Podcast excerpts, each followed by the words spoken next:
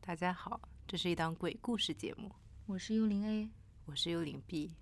今天是一九三六年的端午节，大家好，欢迎收听道听途说。道听途说是假艺术节旗下的独立播客项目，内容主要围绕展览、戏剧表演和现场艺术展开。我们也会不定期邀请专业领域的嘉宾，共同探讨行业的见闻，分享闲散的思考。播客由两位不善言辞的文化艺术领域素人工作者主持。我是 Mag。我是橘子。道听途说目前已经在网易云音乐、喜马拉雅 FM 和苹果 Podcasts 平台上线，欢迎大家搜索订阅收听。以下是我们第三期正式内容，第三期录音的地方有些特别，灯光有一些昏暗，嗯，看不太清楚。对，所以我们之前是在哪里录的？之前你真的要告诉大家吗？算了吧，嗯，我们有一个秘密工作室，但是今天来到了一个叫做八零二的房间，地理位置在地理位置在江宁路涌泉路，啊，涌泉路啊涌泉路 is what ，Here，啊？真的呀？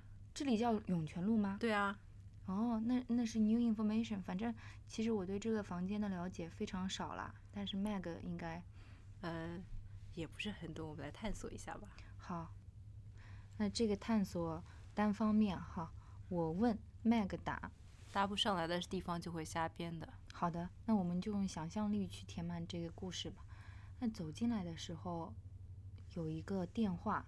我第一个问题是，这电话可以打吗？这电话可以接，不能打啊。这边有个琴谱哎，这对琴啊，这琴谱上面写的 My Funny Valentine，对啊，因为有两个人，他们都叫 Valentine。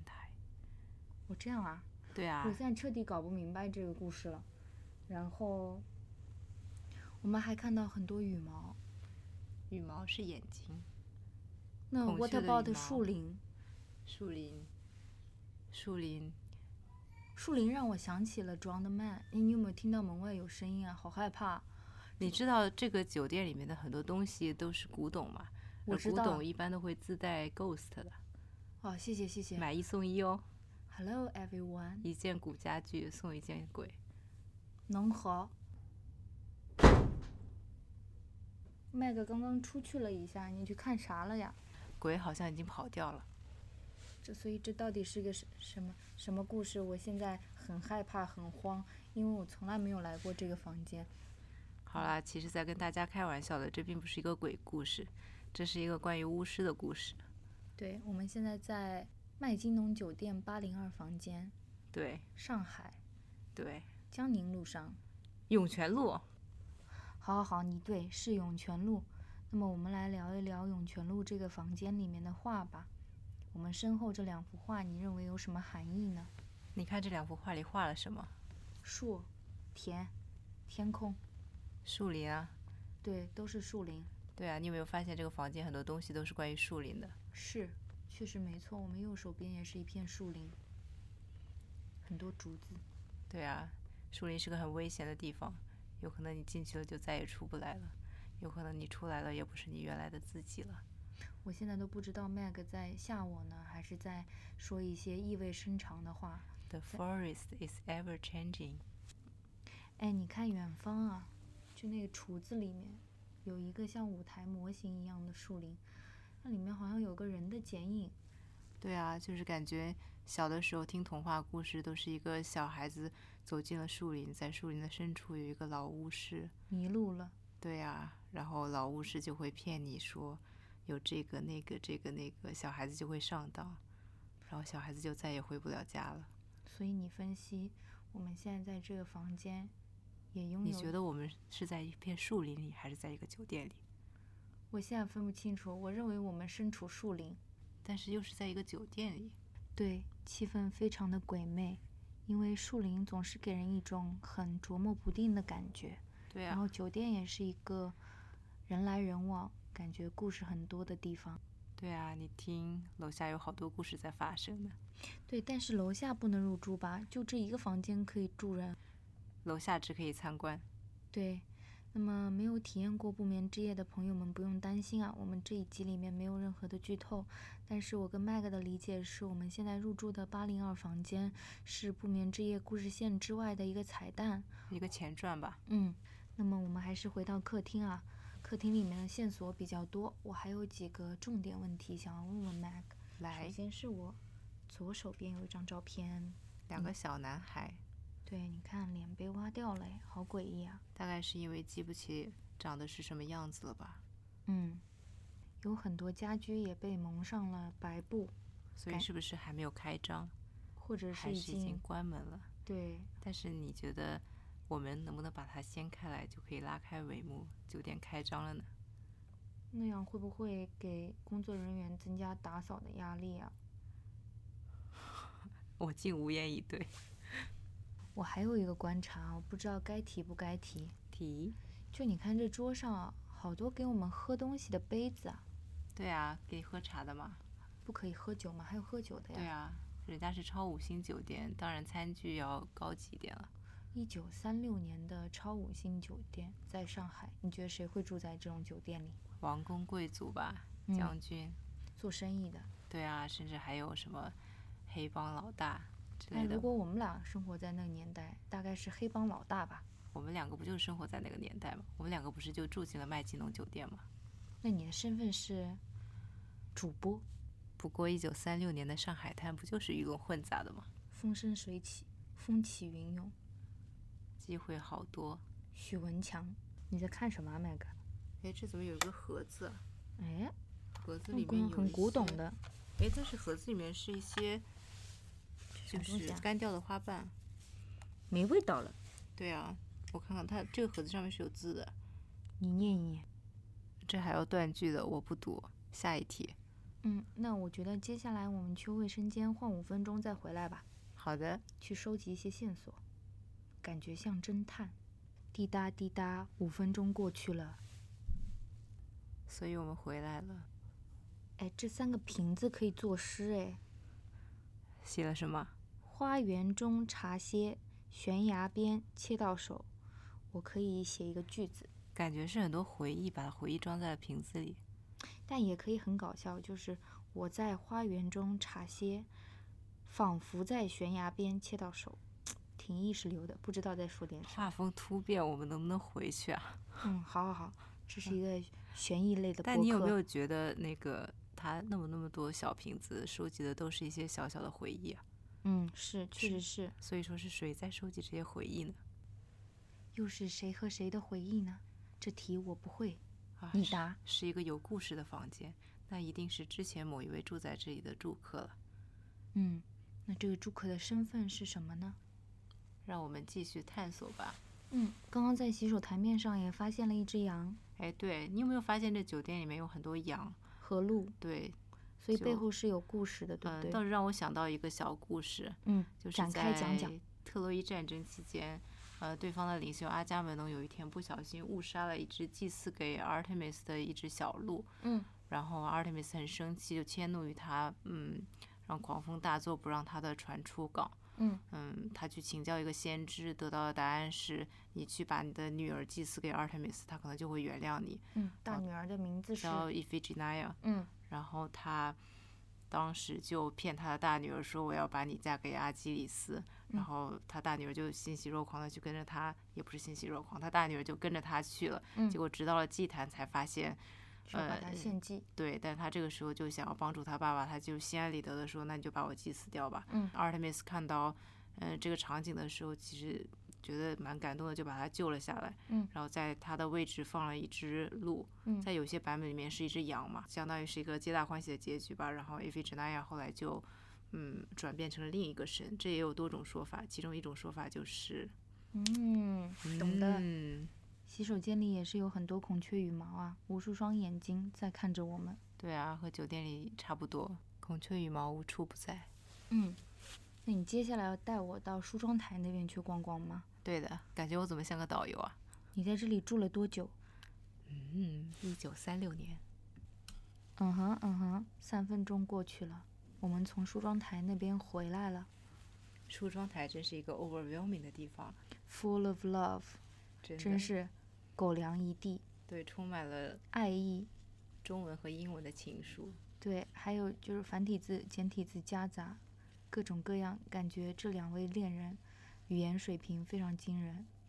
感觉对对方的想念也是对溢出房间。对，充满了这个屋子，嗯给了我们很多想象啊，也看到了很多跟船有关的物件。对船啊让你想起什么呢？你有不没有能发现这个酒店里面，除了和树林有关的意象之外，就是和船啊、海啊有航关的海意特象别多最多了。嗯，像刚刚我出去转了一圈，然后掀开了那些被白布蒙着的画，就发现有两幅画都是和关船于有船关。的，对啊，包括酒店里面也是哦。嗯，但是我们不能讲剧情，对吧？其实像看过两遍的我，我现在是眩晕的状态，也讲不了什么剧情了，越下一绕题越晕。下一题，没有下一题，但是我们有下一位嘉宾 Rose。 We have a special guest. Good evening, darlings. Thank you so much for inviting me. Thank you so much for coming upstairs. So Ross has been working in the building for a long time. And my first time upstairs. I can't believe it. What a treat to finally see the hidden space at the top of the Mackinnon Hotel. You haven't been upstairs. Everything's Not in all these years. It's unbelievable, I know. It's extremely evocative of so many memories of my grandmother, actually. When I look around, there are so many strange objets d'art and curios that puts me straight back in her house when I was four years old, listening to old vinyl records and playing her piano. So it's like an old English house. It reminds me of that, yeah, but I can feel that whichever soul inhabited this space, they must have been quite well traveled. Feels like a very international space, I'd say. Yeah, if these walls could talk, I'm sure they'd have a few stories to tell. I don't know any of them myself, but I know that this uh, building here on the on the corner, on its lonely old corner of old Shanghai, has its own mythologies and folklore. mm-hmm. I think the writer J.G. Ballard used to drink in the bar back in the day, so they say. And the uncanny space of the corridors is one of the forgotten sides of the building, where you think, of course, all of the action happens in the main atriums. But it's actually the joining spaces and the in between times where a lot of the Reminiscence of memories are left. Yes, exactly.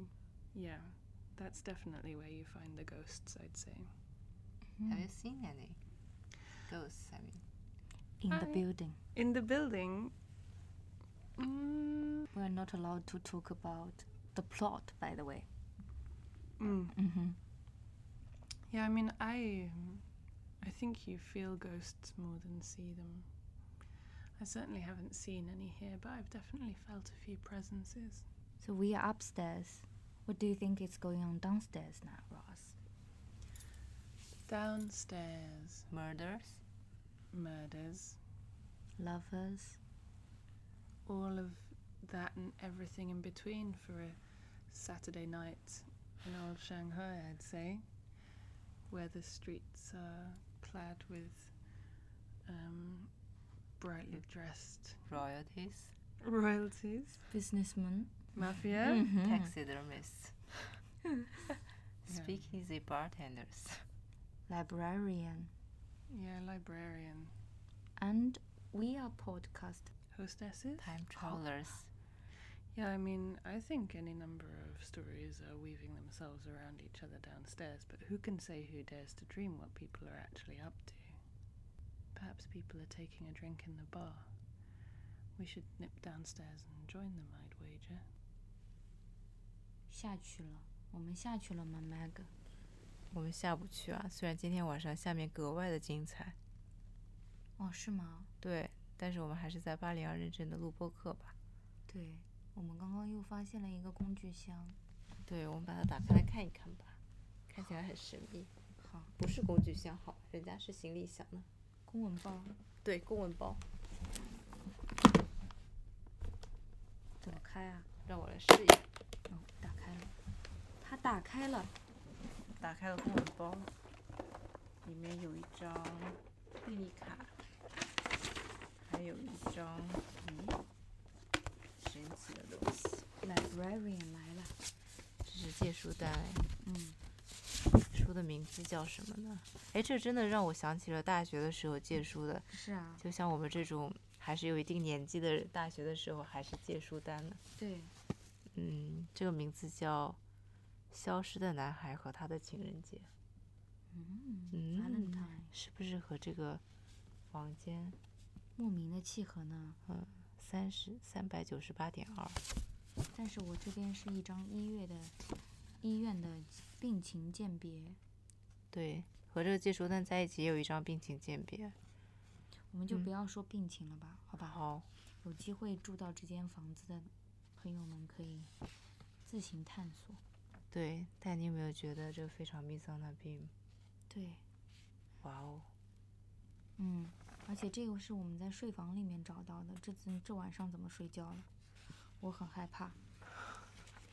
所以说这个房间的灯是没有办法关上的。嗯这因为也如很诡异啊因！为如果灯关上了，会发生什么呢？你想一想看。不敢想象，但是再怎么样，今天也是睡在这里了呀。我现在已经晕到无法思考，你喝了什么？我不记得了。你说，反正既不是 m a x o n 也不是啊 c o v i a 那到底是什么呢？洗洗睡了，起来了以后再录吧。好，两周之后，我们醒来了在我们的秘密录音地点醒来了， ，Sleep No More。所以现在灯光没有那么昏暗了。嗯，智商也回归了，旁边坐着小白熊，还有小棕熊。所以我们接下来讲一讲这个酒店还有八点二房间让我们想到的一些事吧。嗯，拓展出去聊一下呃，乱想的，乱想的。啊，乱想的，对对对，所以看过两遍的橘子先来吧。嗯，是看过少的先来。我觉得，嗯、八零二房间让我想到了另一个房间，就是二十九号房。然后 Room Twenty Nine 其实是一张专辑，就是呃 Jarvis Cocker 跟加拿大的一个钢琴家 Chili Gonzalez 一起做的。然后这个酒店在洛杉矶吧，对啊，嗯、它的名字叫马尔蒙庄园酒店。沙特吗？嗯，对，这个酒店见证了很多好莱坞的过往，应该是这么说。和现在嗯，和现在对，它是一个传奇的酒店。然后，二零一七年的时，二零一二年的时候，应该是 Jarvis Cocker 又住进去，嗯、这个二十九号房，然后在里面有一个。嗯，钢琴，然后他当时就想说，那这个钢琴肯定见证了非常多的故事，所以他就呃，就是有这个念头说要做一张专辑，然后就跟 Chili Gonzalez 一起完成了它。然后整个专辑是很叙事性的，每一首歌其实都像是一个小故事，里面也穿插了很多嗯、呃比较幽默的片段。我个人很喜欢里面的一首歌叫《贴着可》，然后他有一句歌词是这么说：“他说，呃、y o u don't need a girlfriend, you need a social worker，就是你不需要女朋友，你需要一个社工啊。对，就很黑色幽默，有没有？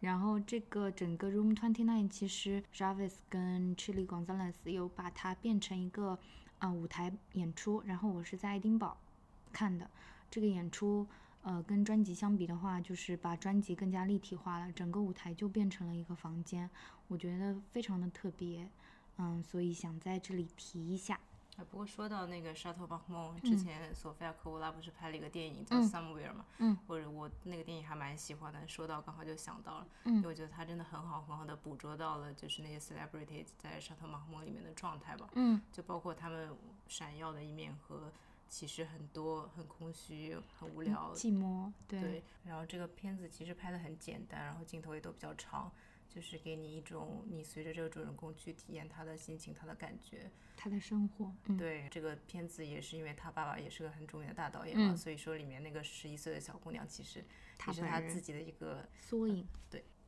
科波拉女士真的非常喜欢酒店，就是我有个爱好，我特别喜欢看酒店的纪录片这个爱好真的很小众，所以你找到过几个？啊，非常多。我给你展开讲两句好了。好的，就是科波拉女士出现的这个叫 Always at the Carlyle，就是永驻卡莱尔酒店有名的住客有 Ray Fiennes 啊、乔治克鲁尼跟他的老婆啊等等等等。然后科波拉女士是作为受访嘉宾出现在这个纪录片里面的。我觉得整个纪录片吧，我是推荐大家观赏的，因为是非常下饭的一个节目吧。这么说没什么技术含量，就是大家很开心，花钱住酒店，然后有很多呃酒店里面的这样的工作人员描述他们跟巨星们的种种奇遇吧。不过科波拉女士这种家境，她应该从小就跟爸爸妈妈住过很多很棒的酒店吧。嗯，然后这其实你说到美味的影片嘛，让我想到之前她妈妈伊莉诺·科波拉在八十岁的时候拍了一个自己的导演处女作，叫《Paris Can Wait》，也是根据自己的经历拍的。里面的女主角是因为她制片人老公就是在戛纳电影节结束的时候要飞去布达佩斯，然后她自己因为生病了，好像是不能坐飞机，所以她老公就拜托自己的一个合伙人把她开车从戛纳送到巴黎。然后中间就有他们住很棒的酒店，吃很好吃的东西，从米其林餐厅一直吃到路边野餐，就是美食美酒，是一个非常非常棒的。下饭电影，你不是说有很多纪录片吗？所以还有什么？我还有很多例子啊，比如说我从两套纪录片里面看出了酒店行业高管的跳槽路线。我来跟你展开讲 讲，就是曾经有一个纪录片，应该是 BBC 拍的吧，讲我们这 Claridge's 期的跑得好远 啊！对啊， by the 就是 way 你知道，酒店和机场是世界上最好玩的地方。我觉得酒店的故事就是联系我们之前的八零二经历是值得讲一讲的。然后讲回这个纪录片，这个 Claridge's 当时应该是呃拍了啊、呃好多集吧，然后我不记得了具体，因为看了很久了。哎里，你那个 Inside Claridge 是吧？对对那对，个我也看过那个片子，是不是啊？对的嗯就是改了一个 suite，是帮滨崎步嘛。然后当时就采访了他们那个酒店经理，应该是德国人，叫 Thomas。然后前段时间看了另外一套酒店纪录片，嗯、是讲那个 Corinthia Hotel 的，也是在伦敦一个老牌的这种酒店，发现他跳槽去那里了。哎，Claridge 是是不是那个就是他们有一个常客，一对老夫妇之前投了什么谷歌还是什么的啊，对对对苹果的，股是是票是然后是就是是，哦就就是是那个嗯就是那一套嘛，他们也有出现的嘛，这对夫妻对吧？哦、嗯 interesting 既然讲到酒店了，那就再推荐一本书。其实我自己也没有看过，是很想看的。嗯、做 research 的时候无意发现，这本书的作者是美国诗人、文化评论人维恩·康斯坦伯。然后这个书的名字叫《Hotel Theory》，啊，诗人写理论的作品。嗯，非常精彩，因为它这本书是一半虚构、一半非虚构的这样的一个写法，具体的怎么个虚实交错，我觉得要读过了以后才知道。哦，我为什么会被它吸引？是因为它里面有一句话是这么说，就是说，当你住进一个酒店的时候，你是人住进去了呢，还是说整个酒店的环境在影响你？好形嗯而上啊，对，就是很思辨的呃主题，所以我自己是很想读的，也推荐给大家。然后这个作者呢，我看到很多评论人说，形容他是醉酒版的罗兰巴特加上苏珊桑塔格，所以我很好奇到底是怎样的一种文风。所以看了这么多酒店的纪录片和酒店的书之后，有没有想去住一晚上？倒也没有很强烈的愿望，因为家里的床也非常舒服，但就是怎么说呢，想伦敦了吧？哦，其实我之前有住过一次 Claridge，你知道我对它印象最深的是什么吗？美食，嗯，其实是他们早餐的热巧克力，竟然是古法热巧克力，哦就是真那的种很稠的，真的非常好喝，一直记到现在。它的 scone 也是超好吃的，我觉得应该伦敦最好吃的 scone 之一吧。所以我们真的又要变成一个美食播客了吗？不不不，马上摇身一变成为音乐播客，我们来聊一聊 Punch Drunk 的配乐吧。好，我们懂吗？嗯，不太懂，所以我只有一个观点想要发表，来，就是毕竟也只看过两遍《Sleep No More》嘛，记忆是有限的。我只知道这个作品跟希区柯克的《迷魂记》的配乐有一些重合的部分。嗯，对，他用了很多希区柯克的配乐吧，除了《迷魂记》，还有那个《Psycho》。嗯，哎，不过这个我要插一句啊，你嗯知道那个 Bernard Herman 就是一直帮希区柯克作曲的那个人，嗯，之前不是那个叫马修·伯恩，他不哦是，拍了一个《红舞鞋》嘛？嗯，然后他《红舞鞋》里面用的配乐全部是 Bernard Herman 的，哦但是你根本听不出来那是悬疑片里面的配乐，因为他全部找的是那些比较没有那么悬疑的配乐，所以你听他哦 anyways，在哎他 跟的听舞也不好看。嗯，哦是吗？嗯，哦不懂不懂，会不会被人怕？呃，挺好看，挺好看，美美的，美美的。但是我真的觉得看完看下来那个，因为当时我也是比较乌龙，我在洛杉矶去看的。我看之前我也因为我也不看芭蕾舞的嘛，看之前我也不知道那是个什么东西。看完之后我是对它的配乐印象最深，然后回去查了一下，竟然是 Bernard Herrmann 的，而且很多是希区柯克电影里面的，所以我当时是还是蛮惊讶的，因为我觉得他选的那些配乐还是有一些自己的特色的。嗯，我讲完了，换你，嗯，我也不懂音乐啊，那就那你放一段歌吧。可以，那你要 Glenn Miller 还是 The Ink Spots？我随便，我只看过两遍。这个熟悉的， I'll never smile again. 好听嘻 吗？嘻，想笑，好了，三分钟过去了，你笑够了吗？你嗯笑够了，笑够了，笑那点止住了。下一题嗯，有下一题吗？有，哦下一题是表演题，让我们有请 Mag 为我们表演《Sleep No More》的来源。好的，橘子写完稿子了。Sleep No More 的来源，Sleep No More show Sleep No More Macbeth show Sleep No More。你这么念完，麦克白直接睡过去了。我们不是一档午夜鬼故事节目吗？就是这种一期的呀。嗯，可以。那麦克白醒来了，反正就是，嗯、s l e e p No More》的来源大家都知道，就是麦克白嘛，莎士比亚写的。想要复习的可以打开了啊，就自行复习，我们就不赘述了。其实关于麦克白的传说是很多的，在剧场里，麦克白三个字就嗯不太 The- 吉祥 The。Scottish play。对，因为剧场是一个很迷信的地方嘛。麦克白创作完成了之后，到演出，每次好像都会出些事情。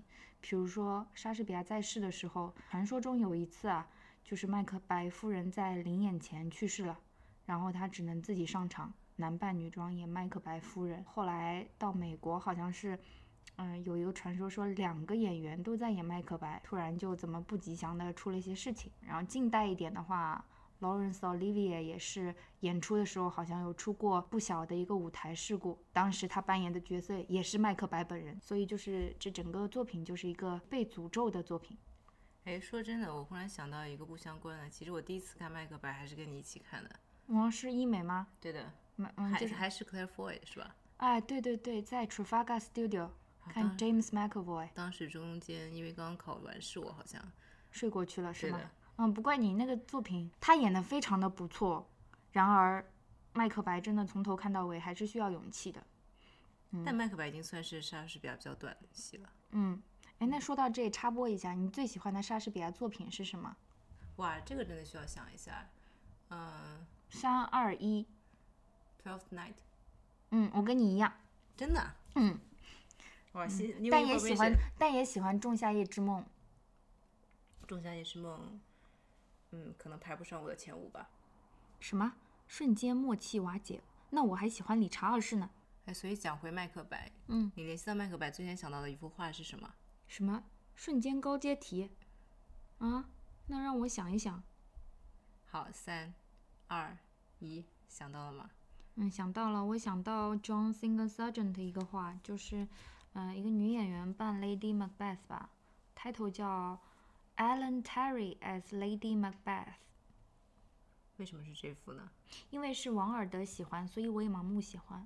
哎，没有啦，就是这个，呃，作品里面这个 Lady Macbeth 啊，也就是这个女演员，她的整个造型啊，或者说她动作，其实非常，嗯、有戏剧化的一个效果的。然后据说当时她在演的过程中没有这样的一个动作，她是为这个画专门做了这个 pose 吧，所以我觉得还挺特别的。然后想起麦克白夫人，就会有这样的一个形象在脑海里面。我们又要乱延伸了。不过这一期反正也不知道跑到哪里去了，因为说到 Sergeant，让我想到我有某一天在麦金农里面转的时候，看到了一个房间，让我想到了一幅我最喜欢的 Sergeant 的画。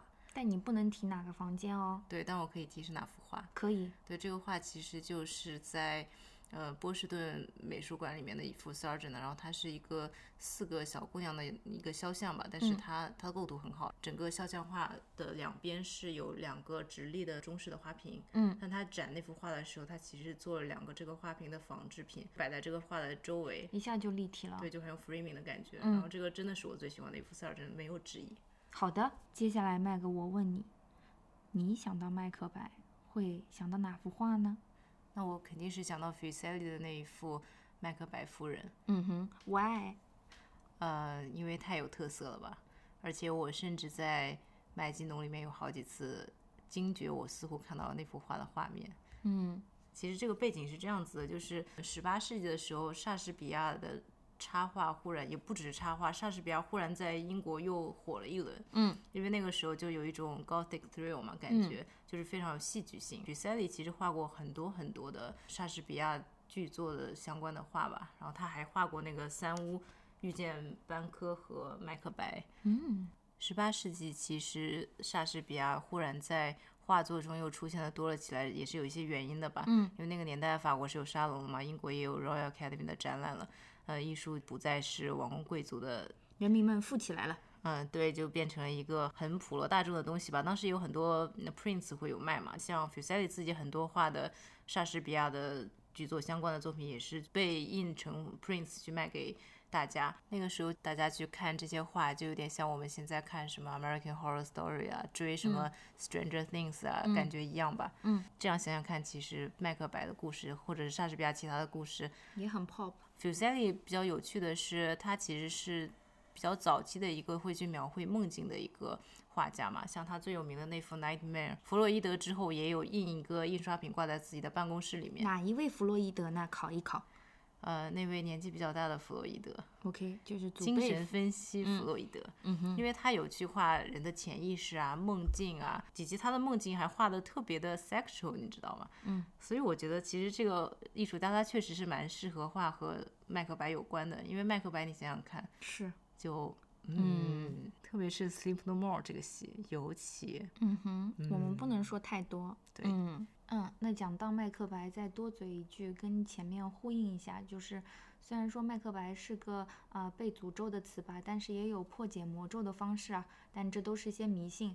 迷信的说法就是说，你要离开剧院，在外面转三圈，吐口痰，然后敲敲门，进去了就可以讲麦克白了。好简单啊，嗯都不要什么蟾蜍血啊，什么鸟的羽毛啊，嗯，没有什那么么浪漫，没有那么多讲究，你就地取材，只能让你转什三么圈，猫好的吗？尾巴啊。嗯好残忍，听上去。所以接下去呢？接下去我们要讲一讲 Punch Drunk 嘛，我感觉我们上一期讲了好多了。而且我们也发过推送啊，就不要讲了吧，那就好那就的，用一个词形容 Punch Drunk 吧，好玩。有趣、优秀，所以你这是一个词吧？两个数学不好不行吗？你的抠主播觉得行，那就好。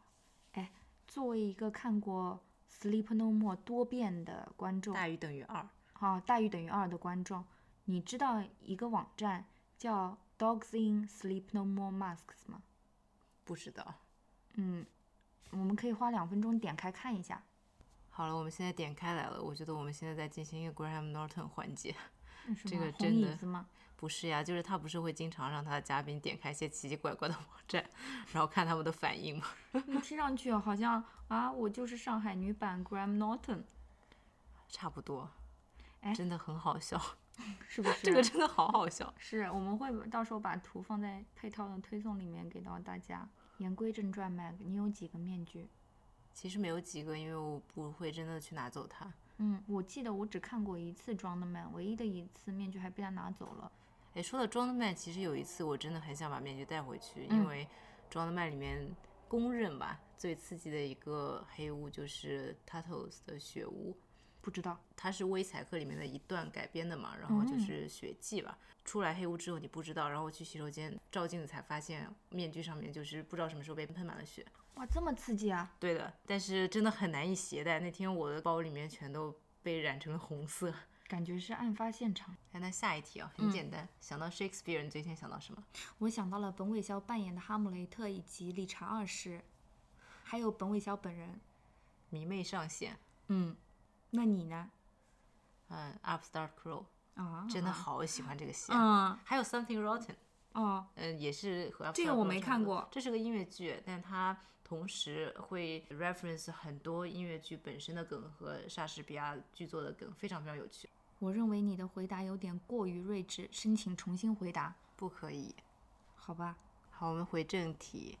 虽然也没有什么正题。之前不是讲说这个戏是一部关于巫师的戏嘛？你说 Sleep No More 对吧？对啊，嗯，是所以我们来讲讲巫师吧。可以，没问题。但是我们不能聊剧情，对 Sleep No More 的部分我们就不能提了。对。但是我发现去年我在纽约历史协会看到的一个魔法展，嗯，它里面的展的项目可以和这个戏简直是一一对应。哦，是吗？对，所以我们来讲讲这个展吧。可以，这其实是一个以《哈利波特》为出发点的一个魔法展吧。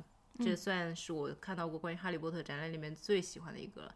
好像这个良心大展之前在 British Library 的是一个嘛？啊，对，它应该是选到纽约的。嗯，然后这个展其实虽然说是《哈利波特》展，但它不是一个关于书啊，或者是角色呃的角色，或者是电影制作的，它其实是关于巫师啊、魔法在人类历史上所留下的痕迹以及各种不同的表现的一个历史展吧。嗯嗯，里面有很多文献啊，也很多历史记录啊，甚至还有一些文物。嗯，啊，很有趣。然后对它的出发点其实是，就是它分几个部分嘛，然后每个部分其实都是《哈利波特》里面的一门课。嗯，就比如说那个 herbology，比如草说药学对 charms、astronomy、嗯 divination，然后还有一个是 care of magical creatures。嗯然后就觉得每一个其实你在麦金农也都能找到它的应用哦。嗯，是我只看过两遍，我现在印象最深刻的可能就是这 Care of Magical Creatures，想到了麦金农里面的某些某条房线间，呐、某条完整的线。哦，是吗？哦，那条线我串不起来，我只想到了某个 spot 这样。 Magical Creatures 真的好多好多可以联系到麦金农啊，比如说，嗯、你还记得《哈利波特》之前入学的时候说每个学生可以带一样 familiar，嗯哼，然后那三个 familiar 分别是可以带的是猫头鹰、呃蟾蜍 toad，罗恩不就是带了个蟾蜍嘛，然后或者是一只猫，嗯，但是你可以在麦金农里找一找猫头鹰，猫头鹰很好找，你可以找一对找蟾蜍和猫在哪里哦。啊，没有看到，在我的那个两次经历里。然后 familiar 这个概念，其实你也可以在麦金农里面看到很多端倪。其实，在麦克白的很多解读里面，其实也有讲到，但是并不是官方的说法吧。嗯。然后还有一个神奇生物叫 Fluffy，嗯哼，毛茸茸的，它是一个三头狗 （three-headed dog），它守护着魔法石嘛。嗯。那这个狗其实是来自一个希腊神话里面的三头狗，那只狗是守护着地下世界的入口吧。这其实也让我想到了麦金农为里什么呢？面的某个海报。所以三头狗是你最喜欢的神奇动物吗？不，我没有喜欢的神奇动物。我有，我喜欢秀秀。我觉得这门课我可能会挂掉。所以这不是你最想学的课是吧？嗯，完全不是，我可能想逃课吧。哎，我有个想法，Mac，、嗯接下来我们来进行一个快问快答时间，好吧？好的我问你答，全嗯部是关于哈利波特的，嗯，来可以吗？好，下面 Mac，请听题，你认为自己会被分进哪个学院哈佛 puff，你呢？ ？Ravenclaw，、啊哦大言不惭。说到这个，就是这个展览的最开始帮你展出了《哈利波特》书的四个插画师嗯嘛，也问了他们这个问题，他们的所有的人全部回答哈佛 puff，好的，让我你跟对插插画画师师，心有灵犀。对啊呀、你最想学的学科是什么？黑魔法防御或者魔法是吧？好的，我的是古代呃语言的研究，这因好为像是个高阶课程。啊，对，因为我为什么想要去掌握这个课程，是我觉得如果我真的学过了之后，啊、现代的荷兰语对我来讲应该是轻而易举就能掌握了吧。那除了魔杖之外，你最想拥有的道具是什么？飞路粉太讨厌堵车了，那、为什么不是扫帚呢？扫帚你要飞一段的嘛？嗯，那个就直接了，对你吧？呢？嗯，我最想拥有的道具是《女巫 Weekly》的出版。不忘本行。最喜欢的人物是谁？啊，Victor Krum，因为当时他刚刚出场的时候，哈利波特就说了一句 “He wants to end the game on his own term”，好像差不多是这种意思。我就觉得这个人好酷啊！好的，我喜欢斯内普教授。魔法学校跟你的母校只能选一个，你会选魔法学校吗？前提是我要不是麻瓜，我对他很持怀疑态度。好的，那你你呢觉得，嗯、我不选，嗯、我要选我的母校。嗯、你觉得 J.K. 罗琳看过《Sleep No More》吗？我猜没有，我猜也是。咦，怎么不问了？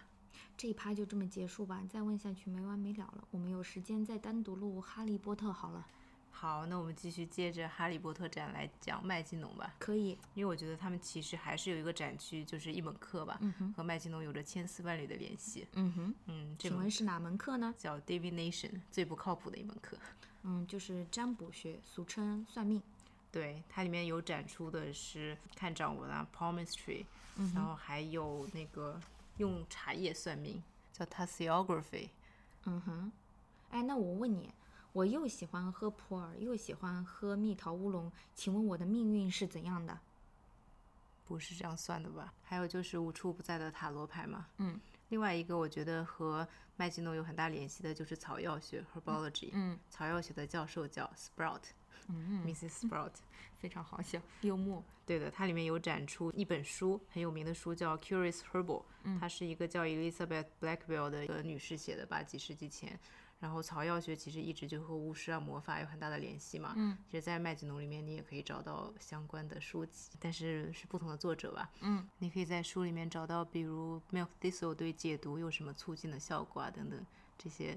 和巫师或者是正常人类世界都有一些关系的知识吧。 Milk thistle 是什么东西？ Milk thistle 是一种蓟，叫植物。对植物。这个展览里面也有讲到解蛇毒的最好的方式， OK，呃，它是一种草叫 Centauria major， What's 嗯 that？对，它展了一个十二世纪的画，里面是一个神，他是一个 centaur，叫 Chiron，他在传说中，希腊传说中是一个对草药有很多了解的一个神，所以说这个这种草就是 Centauria major，还有一种叫 Centauria minor，就是以它为名字做命名的。好的，刚刚有忘记讲那个 divination 里面其实还有一个和麦金农也有很大的联系哦，叫 screen mirror，就是巫师们会用一个特殊的镜子来算你内心最深处的想法，所以你害怕被巫师看穿吗？无欲无求，一点都不怕。好的，我也是。哎，对了，这个里面好像还展了一幅画，就是比较早的一幅巫师的画像，向你解释了为什么巫师常年来在人们心中都是一个又矮啊又驼背的一个老太太的形象。但是你看，在《哈利波特》还有在《Sleep No More》里面，巫师都是高大英俊的。但是巫师这个形象就好像自带黑暗鬼魅的气质。对啊，就是比较负面嘛，所以历史上有很多猎巫事件。嗯因为西方都是基督教的传统嘛，巫师相当于是一个反基督教的一个形象这样出现的嘛。嗯，因为巫师也被认为是 worship 魔鬼嘛。嗯，像圣女贞德甚至都一度被认为是巫师嘛，当时。猎巫也是很多文学作品比较喜欢的话题，比如说 Arthur Miller 的《Crucible》，就是这样的一个代表作吧。对，那个年代其实这种事件还蛮多的，对，所以在后世也是把他们用作一个政治迫害的隐喻吧。是其实，在阿瑟·米勒的《Crucible》发生后几年，在苏格兰有一个类似事件，嗯叫做 Pasty Witches，其实比较相似，也是一个十一岁的小女生，她指控村里面的其他几个人是巫师，嗯我的亲人都被处死了嘛，就觉得当时是一个很疯狂的年代。挺惨的。其实巫术是一个历史学的概念。对啊，所以这个展要展在纽约历史协会嘛，嗯，我有一个很喜欢的英国男高音歌唱家，他同时也是牛津历史系的博士吧。然后他博士毕业论文写的就是这个主题，还出版过这本书，叫《Witchcraft and Its Transformations》，讲的是一六五零年到一七五零年之间的这段历史。我有尝试读过 summary，反正嗯不太看得进去。毕业论文嘛要写的晦涩一点。是，讲回《Sleep No More》，之嗯前我不是说这个戏是一个关于巫师的戏嘛，其嗯实只是观看这个戏的一种方式了。它其实关于很多很多很多东西，所以现在有个问题问你，嗯，看到这个戏的第一眼，你觉得它是关于什么的？ dance 舞蹈，好的，好直白啊。 其实我第一次进去，因为看了它的标题，又不知道它是讲什么的，又嗯看到了刚好碰到了某场戏，我以为是关于吸血鬼的，然后大概又看了几个小时，这个戏让我想到了一个词，嗯哼，叫 purgatory，嗯哼，就是炼狱。嗯，为什么呢？因为你知道炼狱其实是一个天主教的一个概念吧？天主教说人死了之后，如果你还是有一些 sin 的话，你会被送到一个叫炼狱的地方，你既不在天堂也不在地狱，而你的灵魂就是循环往复的在炼狱一直一直一直在的经去历 suffer。嗯所以炼狱其实是一个你无法逃出的，就无论是你 Limbo 进。对一个 limbo 的一个状态，不能进天堂，也不能下地狱，只能在那边无限循循环环往复的待着。之后再看这个戏，会觉得里面有很多关于宗教的意象吧，嗯比如它有很多圣像，嗯，圣母或者其他圣人的圣像。嗯我而也且发现了。对它和剧情也有些许的联系吧。嗯，你觉得背后的逻辑是什么呢？我觉得逻辑其实很难讲，因为你也不能讲情节嘛。是，但想到莎士比亚那个年代，其实他已经是英国完成了宗教改革，已经完全是英国国教了嘛。当时整个欧洲也算是处在宗教战争比较激烈的年代吧，就是嗯 Catholic versus Protestants，、就是天主教和新教的战争吧。嗯，很多人会去猜测莎士比亚的呃用宗教信意仰，嗯，但他其实在作品里面很少明确的表达他的信仰吧。是嗯，但我觉得其实还是可以就这个事情聊一聊的。嗯，因为麦金农不是有很多蓝色衣服的圣母圣像和其他圣人的像嘛？是，其实崇拜圣人和崇拜圣母其实是非常非常天主教的一种做法。嗯，因为新教徒不会去崇拜圣人的，因为圣人其实是嗯、呃天主教廷封的嘛。直到现在，他们都还在封封新的圣人嘛，嗯，所以新教徒一般只会去拜基督和圣父，因为对于圣母的过分崇拜，其实也是新教徒所抗拒的嘛。嗯，宗教改革对欧洲历史的影响可以说是非常巨大的吧。嗯，嗯，根作本为性一的个文化艺术播客，我们就讲一讲它对艺术史的影响吧。我不觉是一个得鬼故事播客吗？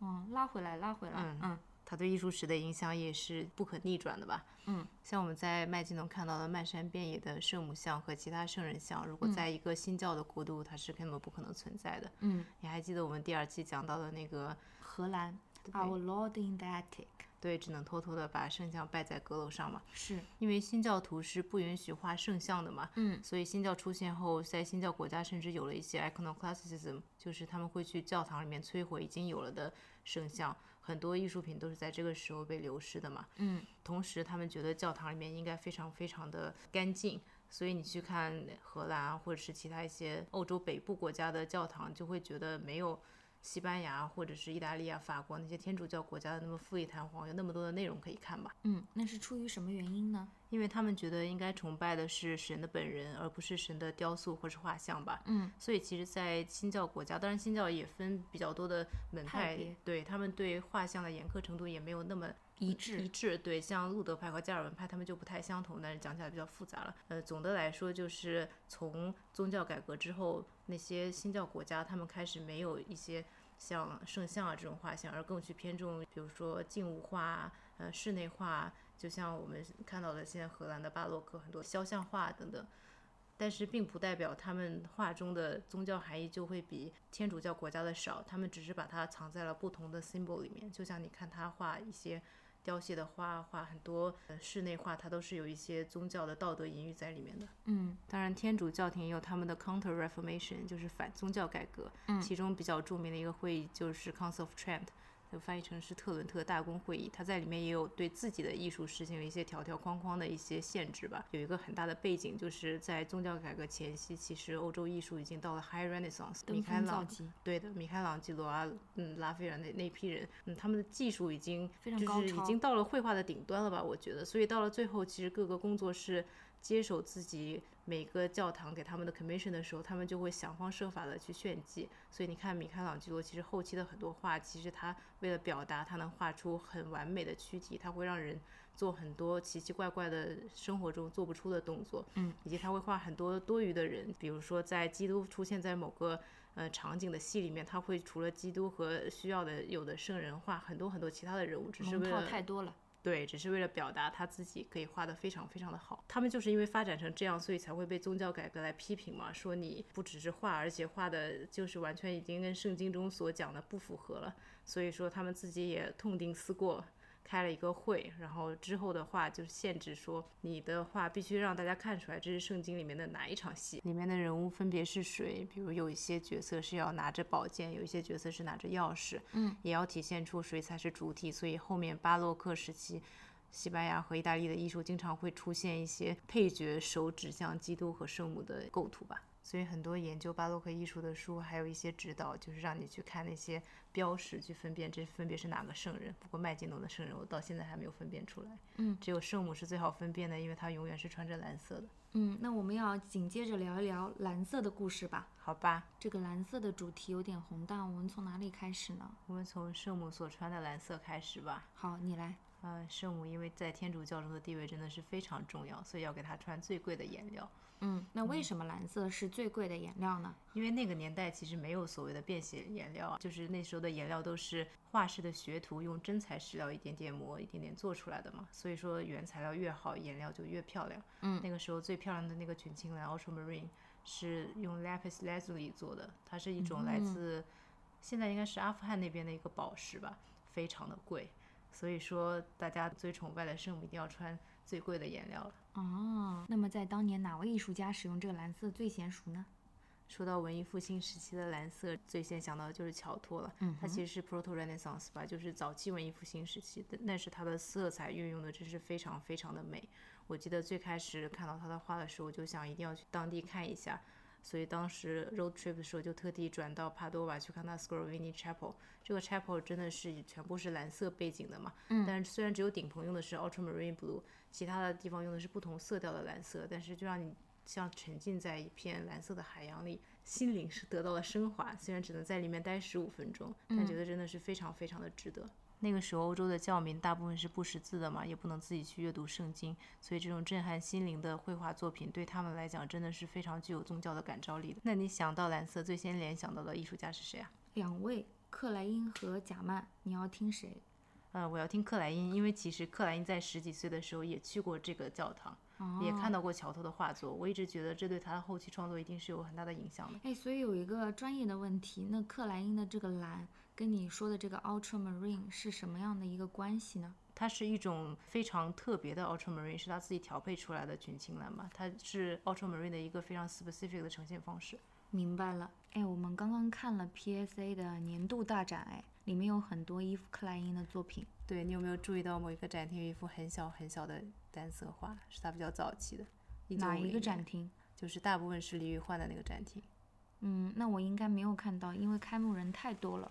就是那个展厅有一面墙，后面挂了两幅很小的克莱因，一幅粉的，一幅蓝的。哦，那我看到了，对，那个蓝啊色的是一九五零年的嘛，很早期的。哦，然后你看那个蓝色，就会让我想到乔托的蓝，因为那个时候他还没有找到自己的 IKB 嘛，哦，所以说他其实用还的在试验。对，因为他早期其实画过很多单色画，都不是用 IKB 画的嘛，因为嗯我感觉他的发展过程是他先确定自己要画单色画，然后就是发明了 IKB，、然嗯后用那个海绵系列向空间拓展，再之后发展就是人体测绘系列了嘛。嗯，这个也是我最喜欢的他的一个系列的作品。再后来也有一些对于火焰啊、空气动力学等等的实验，都是为了触及他所一直追寻的非物质的最纯粹的感知，但和我们这期讲的蓝色其实没有太大的关系了。嗯，所以克莱因这种只用颜色创作的理念，是不是在艺术史上也是有迹可循的呢？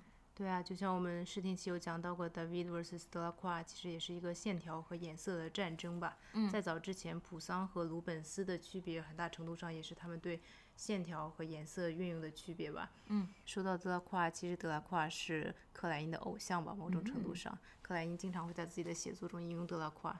德拉库尔会说，线条是对艺术的一种禁锢，他称它为 French defect，法国缺缺陷。点嗯对，克莱因也这样觉得，因为克莱因其实是一个非常非常神秘主义的人，他是一个非常 spiritual 的人，从某种程度上来讲，他一直追寻的一个区域叫非物质的呃虚嗯无、void 虚无，嗯， the void，然后他觉得只有通过颜色才能到达这个区域，而不是通过呃线条只有放弃线条、放弃形式，通过最纯粹的颜色，而最后他寻找到的颜色就是他的 I K B International Klein Blue IKB。国际克莱因蓝。没错，Mag，你有没有发现，在展厅里看到它的真迹的时候，跟在网上看完全是不一样的一种体验吧？我觉得我看到这些，无论是单色画，还是海绵浮雕系列啊，还是人体测绘系列等等，嗯，或是它其他的一些非蓝色的单色画，我真的是有一种嗯无法形容的感觉。我觉得它也许真的能让我到达一种比较 spiritual 的虚无的地方吧。这也就再次强调了在场的重要性啊！我觉得展览还是要用眼睛去看的，用手机啊什么去看是完全没有意义的。展厅里也不允许拍照吧？嗯，非常好，赞美 PSA。这展览的开幕演出我也是印象非常的深刻。克莱因的作品叫《单音静默交响乐》，前半段是二十分钟的单音，后半段是二十分钟的沉默。这个你睡着了吗？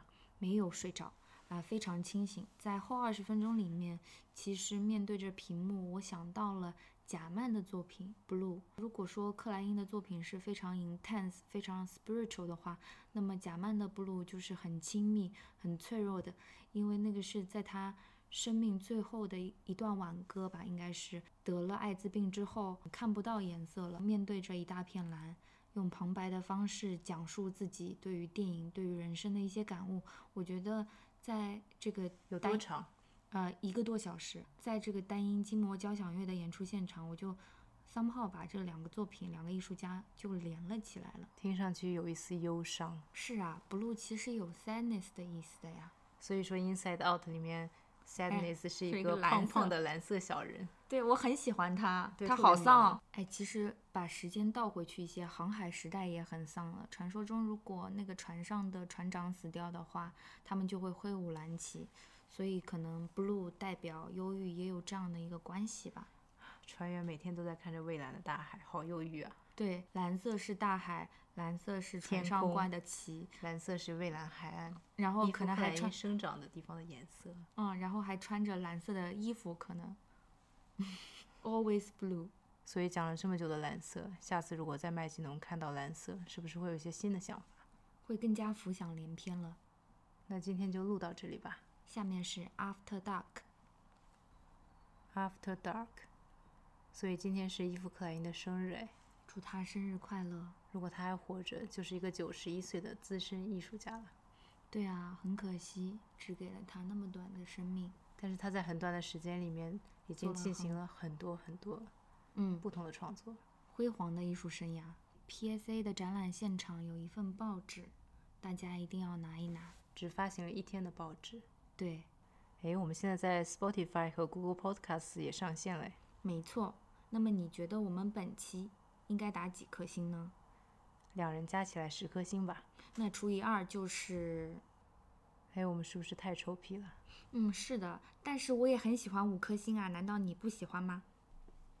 哎，本期我们提到了《哈利波特》啊，让我考考你，有没有看过以下《哈利波特》系列名著？